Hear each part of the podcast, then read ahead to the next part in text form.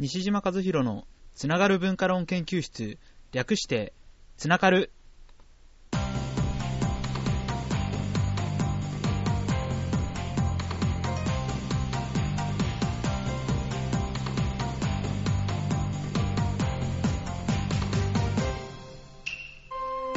つながる西島和弘のつながる文化論研究室は社会に広がる多種多様な文化を書籍や作品のレビューなどから考えていく作品です。あ作品 番組です。パーソナリティは私西島和弘が務めさせていただきます、えーつながる、えー第5回、えー2010年2月22日収録分です。はい、ということで久しぶりの収録ですが、あのー先ほどですね、えっ、と、とあるニュースサイトを見ていまして、というのは、えっ、と、ビデオニュース .com という、えーこれは会員制のニュースサイトなんですが、えっ、と、月額525円で、まあ、いろんなニュースコンテンツを見放題というところで、えっ、と、この番組、このサイトのメインであるところのコンテンツ、えー毎週金曜日更新の丸劇トークオンデマンドという、えっ、と、まあ、映像、映像、ニュース映像というか、えニューストーク番組がありまして、えーとこれはあのビデオジャーナリストで、まあ、このサイトを運営している神保哲夫さんと社会学者の宮台真司さんが毎週その、えー独自の観点でニュースを、まあ、切っていくというようなあの番組で、えー、とニュースコメンタリーっていう、まあ、その週起こったニュースを振り返る、えーものと、あと、まあ、あの専門家を呼んであの3人でいろいろ議論していく本編とそれぞれあるんですがあの今回ニュースコメンタリーの方で、えっと、面白かったあ2つをちょっと紹介しておこうかなと思います。えっと、その丸劇闘魂デマンドの、えー第62回、2010年2月20日の更新文ですね。えっと、ここでですね、細野裕二さんという、えっと、公認会議士の方が、あの、例の小沢さんの問題、えー小沢さんの政治資金規正法の、あの問題について、えー会計士の観点からあのいろいろとインタビューを受けられているんですがこの方のあの論文っていうのがあの Twitter とかネットで話題になっていてあのそれで、えー今回このインタビューをしたということなんですがあの小沢さんのあの、えっと、資金がどうどうだったかみたいなのが実はその政治規制資金規正法のあの政治資金収支報告書の虚偽記載問題でその、えっと、その資金政治資金収支報告書というのが、えっと、複式簿記ではなく単式簿記。しかも部分的な単式簿記だからこそなんか、えっと、会計のやり方が曖昧っていうかそもそもがあの曖昧でその出たり入ったりみたいなのが明確に分かんなくて、えーそこの穴を突っ込もうと思えば検察が自由に突っ込めてしまう、あの検察のある意味その裁量権というのが非常にでかいものになりがちなあの仕組みだからこそこの問題は起こったのじゃないかと,、えーと石川議員の場合もあのそのえー単式部分的な単式簿記にしては、えー、とかなり詳しく書いてしまって、まあ、悩んだ結果、あのまあ、かなり、えーごちゃごちゃってなってしまって、えーまあ、会計士からすればちょっと、まああの変な、あの部分的短縮簿記という仕組みがある種この問題を引き起こしたのではないかというようなあの観点で論文を書かれているので、えーっとこれもあの自由に、え見れる状態になっているそうなのであのぜひ、えチェックしていただきたいかなと思います。えーっともう一つその、えーっと丸劇の方で取り上げられてたのはそのグリーンピース、えーあの環境保護団体の、えーグリーンピースのあのえっと問題でして、えっとこれはあのまあ、5万円相当の、えークジラ肉が入った段ボールをそのグリーンピースが窃盗したっていう容疑で今裁判があの行われているんですがそれがですね、えーっとまあ、いろんな論点がかなりあるんですが、えっと、ここでの取り扱われ方としてはあの5万円ぐらいのその、えー例えば、まあ、窃盗があったとしても、えーそこに例えば70人ぐらいの捜査官があの早朝、えーその窃盗をやったっていう人のところに押しかけてきて身柄を拘束してさらに家宅捜査で段ボールばバカスが持っていくと。いうようなことをまあやられたそうなんですが、えーと、でもその5万円相当のセットで果たしてそうそれぐらいのあのそんなに強権発動みたいなことが行われていいのかどうか、それの正当性とかですね、あとはその、えーと、グリーンピースの方はその5万円相当が入ったあのクジラ肉っていうのをある種その、えーともう事前にそのその逮捕される以前に、えー、これこそはその、えっと、日本の税金を使ってそのある意味その調査捕鯨船団があのごえーと、横領しているクジラ肉ですっていうふうに証拠として提出しているし記者会見も行っている、まあ、つまりその逃げる可能性が極めて低いにもかかわらずあの身柄を拘束されているっていう地点で、まあ、かなり、えーと、人権的にどうなんだあ、正当性はどうなんだ、でしかも、まあ、あのそういう、えーとまあ、クジラ肉の、まあ、捕鯨についての、えーと、主張云々ではなく、捜査についての正当性を問う裁判にもなっているんじゃないのかっていうようなあの論点が出てまして、これが、えーと、実際に国連の人権委員会にもかかっていて、えーと、日本に対する意見書っていうのをそこであの出されているので、あの今後、そのやっぱりその、えー、この検察の司法、えーと身柄を拘束するしてしまうその容疑がかかった段階で身柄を22日間も拘束できてしまうっていうようなことがあのある種国際問題として発展していく可能性があるんじゃないかっていう論点であこれかなりあの面白かったんですけどこの2つのケースにやっぱりあのあるのはまあ検察の問題ももちろんなんですがあの例えばまあ小沢さんについて、えーと、日頃からあいつ怪しいんじゃないかとか、あんまりいい感情を抱いてなかった。あるいはそのグリーンピースっていう、まあ、団体についてあんまりいい感情を抱いてない、それは、えと、クジラ肉は日本の文化だろうって日頃から思ってて、それに横やりを入れてくる。ものに対してあんまりいい感情を抱いていない。かったとしても、のその人たちが例えば検察にあの捕まるというか、捜査を受けるっていう段階で、ほら、やっぱりな、やっぱりあいつは、あの、ダメだったんだ、あの、悪かったんだっていうようなことをすぐ言うんではなくて、ちゃんとその、あの、どういう形で、えっ、と、その処理がなされていくか、その、えー、自分の個人的な感情抜きにしても、その、えー、悪そうだから悪いんじゃなくて、悪そうであって実際どうなのか調べてみて、その結果、その調べる手順っていうのは果たして合法なのかどうかっていうのはやっぱり一番見ないといけないところだと思うんですね。そこがないとやっぱり民主主義っていういろんな異なる主張主義主張を持った人がそのある種議論し合うその民主主義みたいなものを、うんえーとまあ、ある種の多様性を認める民主主義にはならないわけなんで、えーとその手順っていうのをまさに見るその手順に果たして正当性が担保されているのかどうかっていうのをしっかり見ていかないと、あのどうしてもその感情の連鎖に乗っかっちゃって、えーと、バッシング、吊るし上げみたいな形にどんどんなっていってしまうので、だ小沢さんの場合はあのえーと悪そうだって言っても、実際その正規の手続きを踏まえて、えー、っとその小沢さんに調査が入ったのかどうか、そもそも、えー、小沢さんにその競技の記載があったのかどうか、えー、みたいなところ、それその競技っていうのはどこから出てきて、それが、え果たして悪質性が高いものだったのかどうかみたいなあのこと曖昧なそのグレー状態のまま、えっと悪感情を抱くっていうのはちょっと筋違いかなとあの思ったりあのしています。あのまあえっと主義主張っていうのはあのそれぞれなので、えっと、悪感情を抱くこと自体は悪いことではないと思うんですが、あのそれに捜査の手が入るみたいな時には、あのそういう感情、えー、とはまた別のところでそれが正しい手順かどうかっていうのを、えー、見ていかないといけないのかなと、はい、感じました。あの国母選手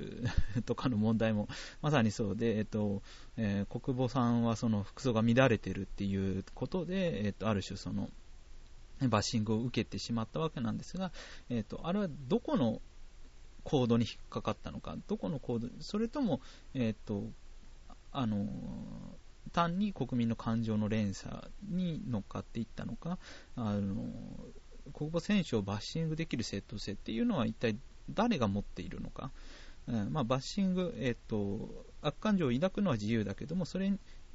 に対してその国防選手にある種の強制力を与えていく仕組みっていうのはどこなのかみたいなのはあの感情的じゃないところでやっぱり考えないといけないのかなと、はいえー、感じてます、まあ、そういう、えーと、そもそも論みたいなのをね、えーと、ニュースを見ていくときでも、えー、考えていきたいなと、はい、思っていますということで、えー、ちょっと長くなりましたが、あのえ今日の本編の方に、え行ってみたいと思います。はい、えー、で、今日の本編はですね、えー、Kindle Deluxe レビューです。はい。えっ、ー、と、Amazon の、えっ、ー、と、Kindle Deluxe というのを、えっ、ー、と、この、えー、この前、1週間ほど前に、えー、購入しまして、えー、まあ、電子ブックビューワーですね、電子ブックリーダー、あのまあ、それのレビューをしていきたいかなと思っています。えーとまあ、まずその Kindle 買うまでなんですが、まあ、iPad っていう、えーと、Apple, Apple コンピューターのあの製品が、えー、この前発表になりましたが、えーとまあ、それが出たことでその電子書籍ビューワーっていうのを、まあ、真剣にちょっと、えー、買おうかなとあの検討し始めたというのがありまして、まあ、いろんな電子書籍リーダーっていうのはあるんですよ。その iPad っていうのもそうですし、えーと、この僕が買ったその Amazon の Kindle っていうのもあのかなり有名なあの海外ではメジャーなものになってきているしあるいはその、えっ、ー、と、NOC っていう、えっ、ー、と、また全然違うあのリーダー、まあ、とか、あとソニーもあのソニーリーダーっていうのをあの発表まあ、海外では結構受けてたりあのするんで、えっと、いろんな、まあ、リーダーがあるんですが、えっとまあ、僕が、あのまあ、なんだろうな、電子書籍リーダーに望んでたものっていうのは、やっぱりその本の代わり、本の代わりになるものとして、えーえー、電子ブックリーダーっていうのを買いたかった。で僕が使ってる本の使い方っていうのは例えばその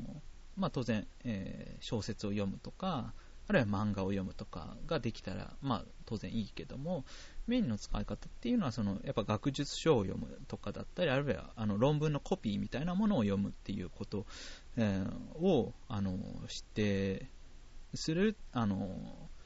ことができるものっていうので、やっぱり画面が大きくないといけないっていうのが絶対条件だったんですね。えーと、それで、えっ、とそれで結構その Kindle 2とか Nock とか、まあそういう、画面が小さいものっていうのは、あの、先行から漏れていくわけなんですが、あの、そこで iPad っていうのと Kindle っていうのを比べたときにどうだっていうと、やっぱりその iPad っていうのは、あのいろんな機能がついてる、その iPhone のでかい版みたいな形ですが、あのいろんな機能がついていて、えー、っと例えばそこで、えー映像を見たりできるし、えーと、音楽も聴けるし、まあ、なんだかんだできる、まあ、総合エンターテインメントツールみたいな形に、えーと、ビューワーか、えーと、パソコンとかが何かそのいろいろいじくったり、えー、と作業したりするものであれば iPad っていうのはそのパソコンでやっているものの中で、えー、と見ること,、えー、と打ち込む入力することじゃなくて何かを見るためのビューワーとして、えー、位置づけられているっていう、まあそういう、あの、感激の感の方の見る、えー、ビューワーとして、あの総合ビューワーとして、まあ、位置づけられてるのかな。まあ、それで、あの、電子ブックも読めますよっていうことなのかなっていうのがあって、えっと、対して Kindle っていうのは、あの、基本的にもう白黒あの電子ペーパーっていう企画を採用していて、えっとまあ、白黒表示なので、えっと、動画とか見れないですし音楽再生にも向かないですし、まあ、一応音楽再生できるんですけどね、えっとまあ、そんなもんで全然ちょっとあの iPad としては機能面では見劣りはするんですが、ですが、そのそれを補ってあまりあるその、えっと、例えば電池で言う言えばその2週間持つんですよね。えーと、電子ペーパーっていう企画はその表示してるときにはあの電池を消費せずにその画面の切り替えで消費するんで、えーとまあ、読んでる時間は全然消費しないわけですね。ページめくるときだけ電池を消費していく。でそれでも2週間持つっていうぐらい、まあ、実際全然電池の減りとか気にならないですしあの非常に、まあ、使いやすいあの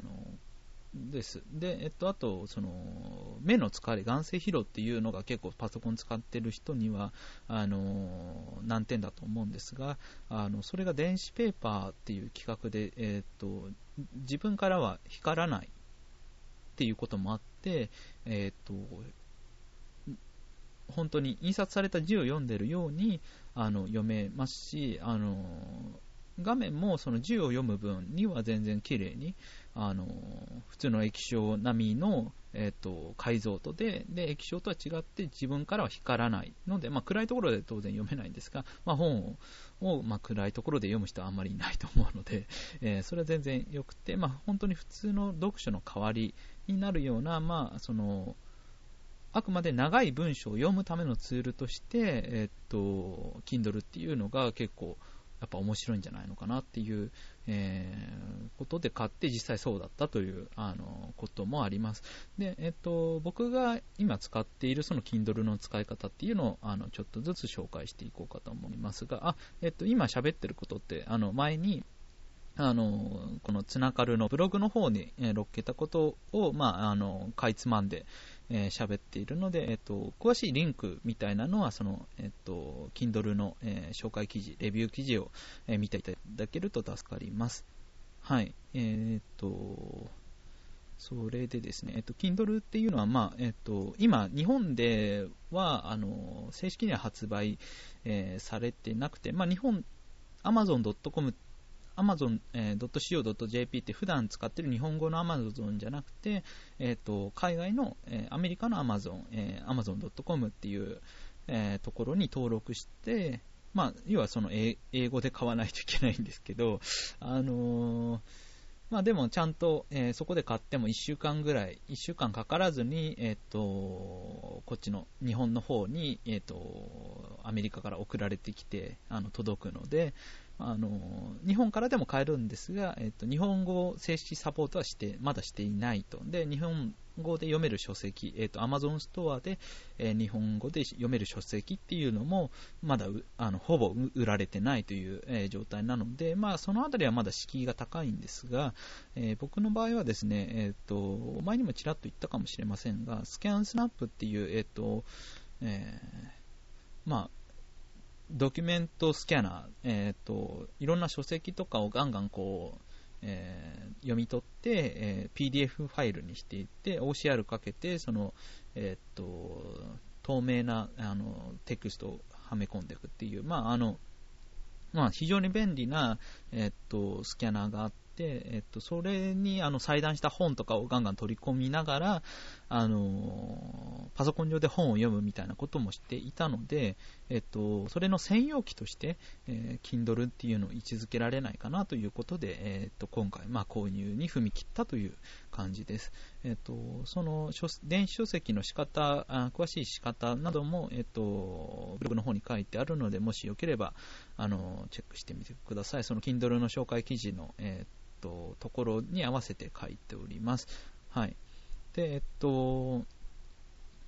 まあ、そういうふうにガシガシ、えっと、本を裁断、裁断機で裁断して、えっと、もうペラ紙の状態にして、で、それをガーってスキャナーでかけると PDF にして、それが OCR かかって、まあ、あの文字認識かかった状態になって、まあ、画像画像としても見れるし、えーと、テキストとしてもあのいけるという、まあ、状態にしてあるんで、えー、まあ、それをそのままあの Kindle に中入れて見る分には全然大丈夫ですし、あと、Kindle その、えーと、JPEG や GIF の表示にも当然対応していて、えーと、それそのファイルをまとめたあの ZIP ファイル、えーと圧縮形式ですけど、ZIP 消して圧縮したファイルもあの読めるんで、えっと、そういう使い方、つまりもう漫画とか画像化しているあるやつもあの普通に読めます。今、あの、ジョジョの奇妙な冒険をそれで、Kindle で読んでるんですけど、あの、ページめくりには、あの、やっぱ若干時間が1秒2秒程度かかるんですが、まあ、そんなにストレスになってとても読めないっていう感じじゃないので、えっと、僕は普通に読めてます。今、えー、大体6巻目ぐらいですね。はい、1巻から始まって。はい。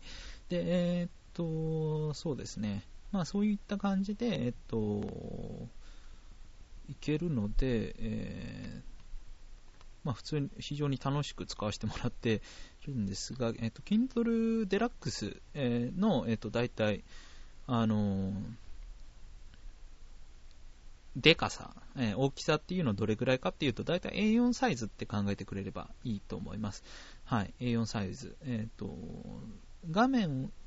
液晶というか、その、スクリーンはだいたいその、英語ぐらいのサイズ、えー、点あ9.7インチらしいですが、まあそれぐらいで、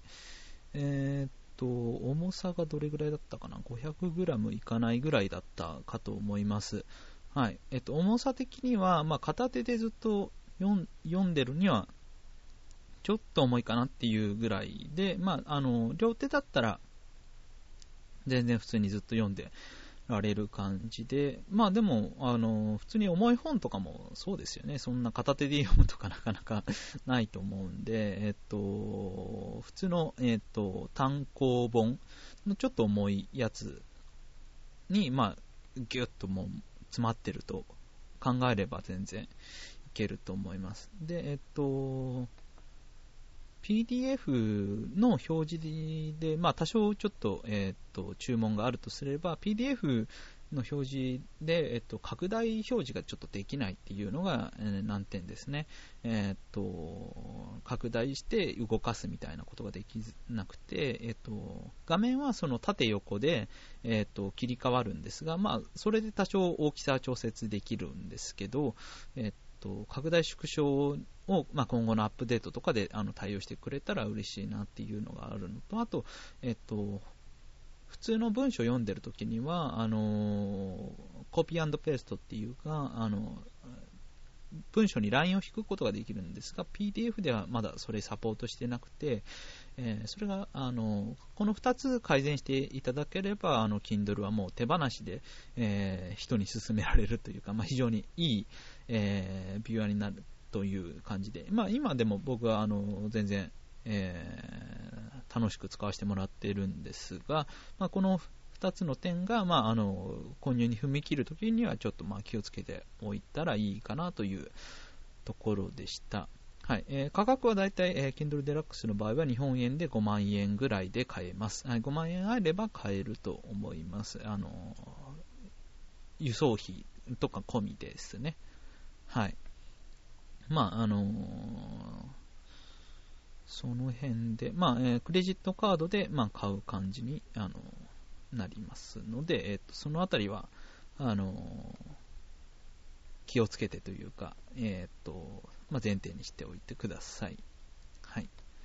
で、えっ、ー、と、Kindle で、まあ、ちょっとびっくりされ、びっくりするのはですね、えー、ネットにつながるんですよ。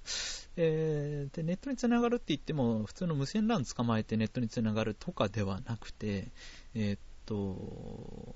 3G 回線、要はあの au なり、ドコモなり、ソフトバンクなりの回線に、あの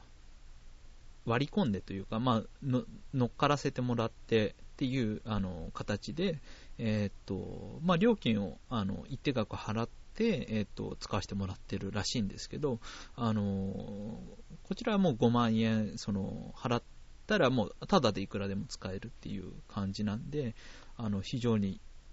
良いです。はい。あの、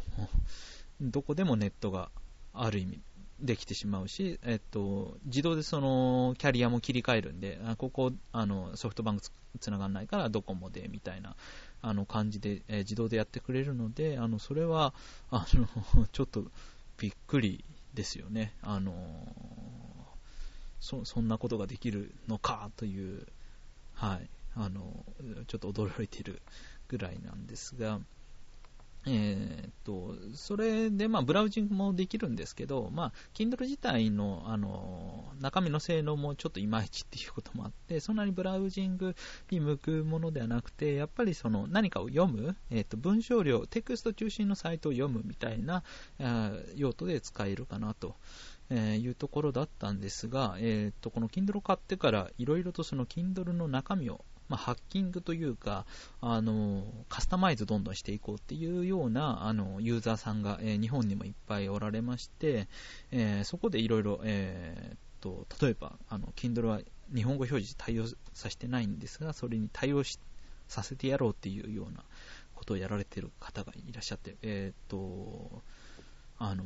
そそれについてもあのこのレビュー記事で参照しているので、まあ、とりあえず、えーと、ざっと機能を紹介、えー、していくんですが、あの 先ほど、えー、言ったその、まあ、日本語化など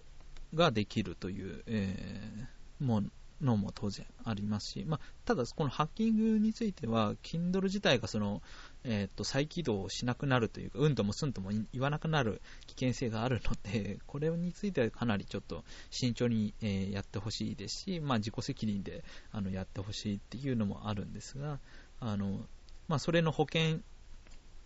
えー、Kindle がうんともすんとも言わなく、えー、なる状態を避けるような保険をかけるあのハッキング方法もあの導入されている方もいますし、あとその、えー、フォン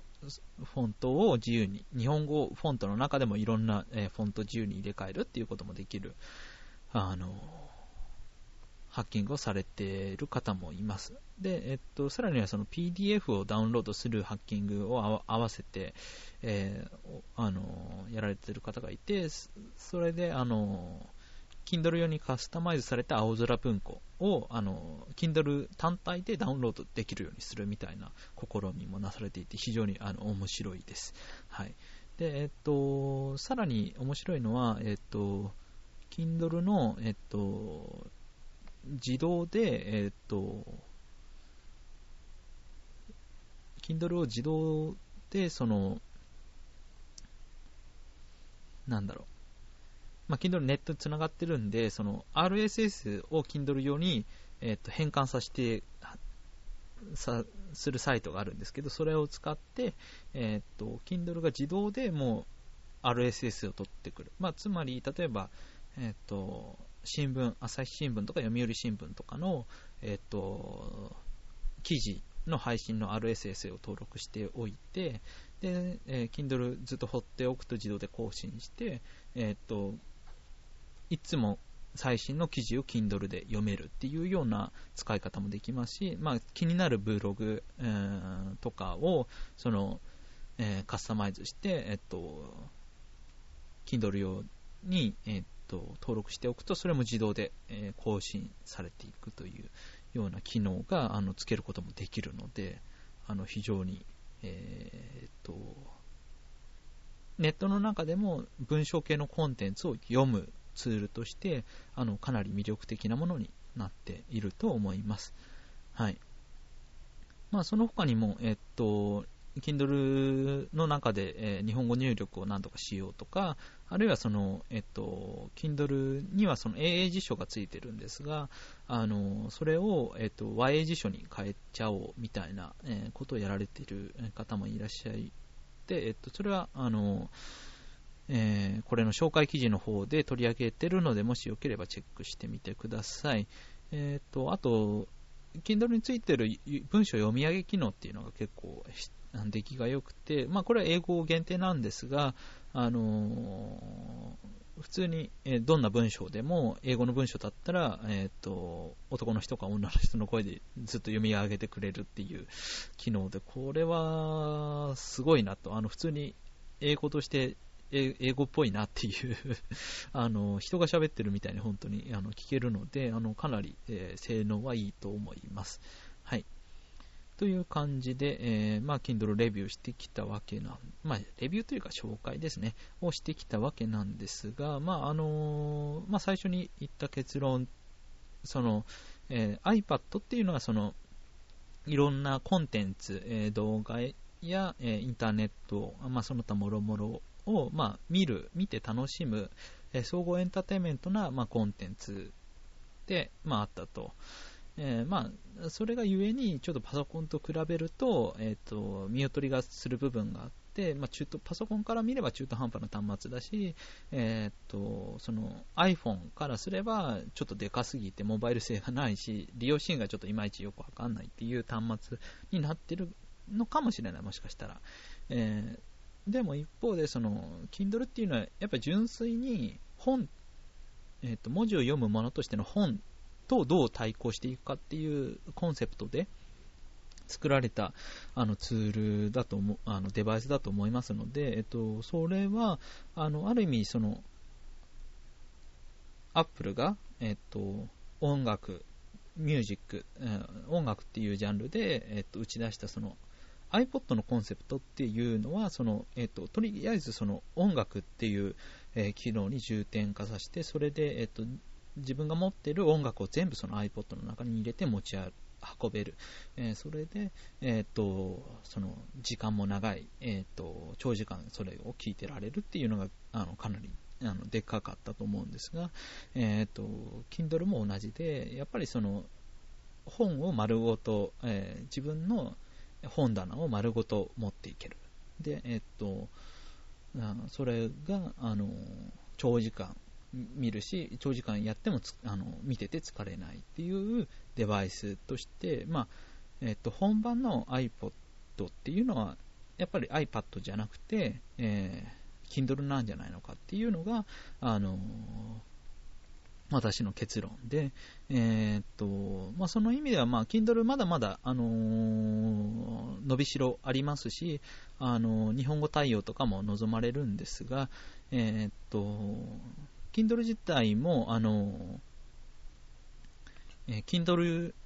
用のアプリを作ってくれっていうので、Amazon が、あの、開発環境をあの提供し始めてるので、えー、これからもっともっとカスタマイズとか、あのそういうのがしやすくなる、えー、自分の利用シーンに合わせた、読書環境に合わせた使い方っていうのがあの出てくるんじゃないのかなっていう意味を込めて、まあ、あのこれからの電子書籍としての Kindle っていうのが、あの、なかなか面白い方向に行くんじゃないのかなと思いました。はい。で、えっと、まあ、Kindle の、その、Kindle での出版が持つ意味、えとか、あるいはその、まあ、同人誌との境目がどんどんなくなってくる。で、あるいはその編集者との、まあ、兼ね合いみたいなことがどんどんどうなんだみたいなことに多分なってくると思うんですが、まあ、Kindle においても、その、Kindle においてはやっぱりその、本や雑誌を読む環境っていうのがある意味整ってくるとも言えると。えー、それまでその、なかなか本を持ち歩いたり、あるいはその、えー、っと雑誌を買う習慣がなかった人でも Kindle を使えばその本や雑誌に、触れる機会が増えるっていう可能性もあるので、えー、っとそういった形で、えー、Kindle 向けの雑誌、え日本の雑誌みたいなものがあの出てきても全然いいいいし、っていうか読みたいですし、そういう雑誌が。あのお金を払って質がいいコンテンツをあの読めるんだったらそれはぜひしてほしいですし、まあ、それはだ印刷のコストがないんで、あのすごい少数部の雑誌でもやっていける可能性があるので、それはあの、